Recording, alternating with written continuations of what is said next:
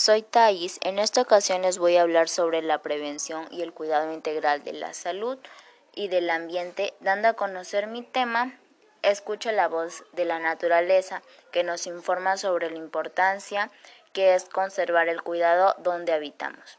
La salud pública, así considerada a partir del reconocimiento de la existencia de procesos y problemas colectivos de enfermedad, implicó que organizaciones, grupos o instituciones tuvieran que hacerse cargo de estos, ya que no podían ser resueltos en nivel de los individuos. Hoy es universalmente aceptado que la salud de los individuos transcurre en un eje vital continuo, en el que se producen momentos de interacción individual entre éste y su medio, así como complejas relaciones colectivas sustentadas por una intrincada malla de interacciones sociales que los individuos desarrollaron, no, desarrollan en sus comunidades. Luego, es lógico percibir al individuo como integrante de un grupo colectivo. Los problemas ecológicos o ambientales en el plano histórico aparecieron con el capitalismo como sistema social pues antes de esta formación socioeconómica, aunque el medio ambiente sufrió una transformación notable, tanto por la presencia de fenómenos naturales como por la actividad humana. Los cambios realizados no reservaron los límites o capacidades del ecosistema natural a escala planetaria, que determinarán su irreversibilidad. El capitalismo, al requerir cada vez en mayor medida la, obtención de ganancias, convirtió el medio natural y sus recursos en fuente directa de objeto de explotación y consumo, igual que cualquier u otra mercadería. Es así que los bosques, suelos, mares, la flora y la fauna empezaron a ser utilizados de manera irracional sin tener en cuenta su posible agotamiento o deterioro, así como sus repercusiones negativas en el clima y eh, el propio hombre, considerado hoy la especie más amenazada del planeta. En la actualidad, los nuevos rasgos del sistema imperialista, el neoliberalismo y la globalización han aumentado exageradamente la explotación del ambiente, llegando esta a tal grado a nivel global que hoy el medio ambiente y toda la naturaleza del planeta se, se, encuentran gravemente comprometidos.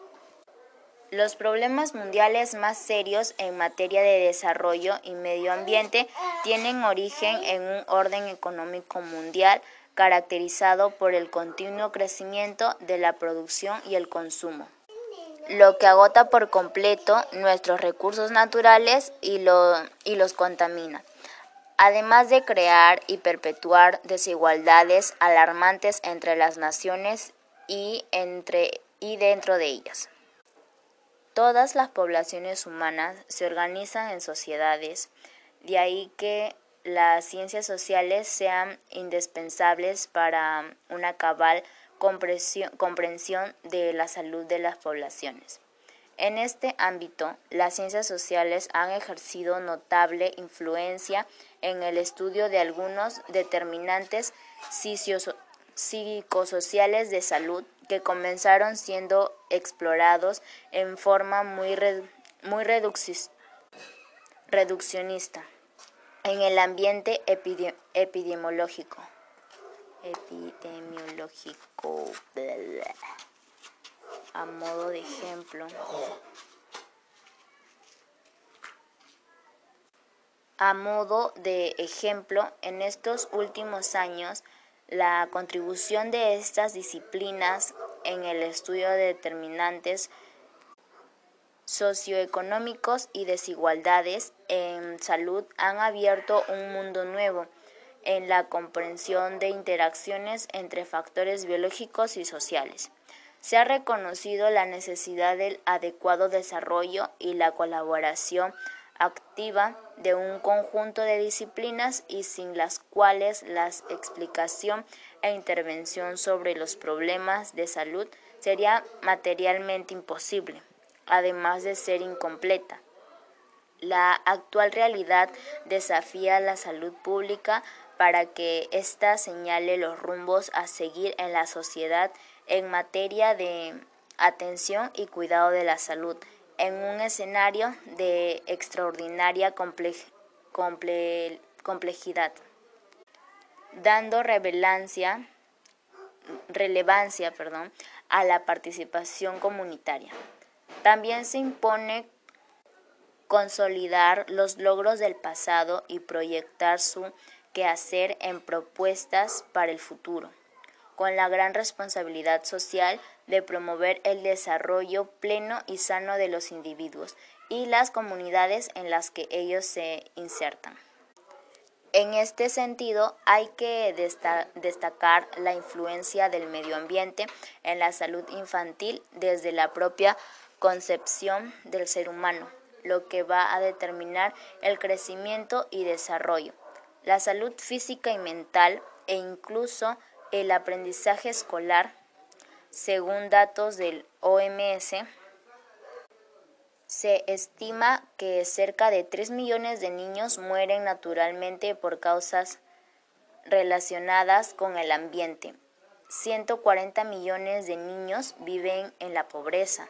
El 16% de los niños eh, menores de 5 años en los países en desarrollo sufren desnutrición.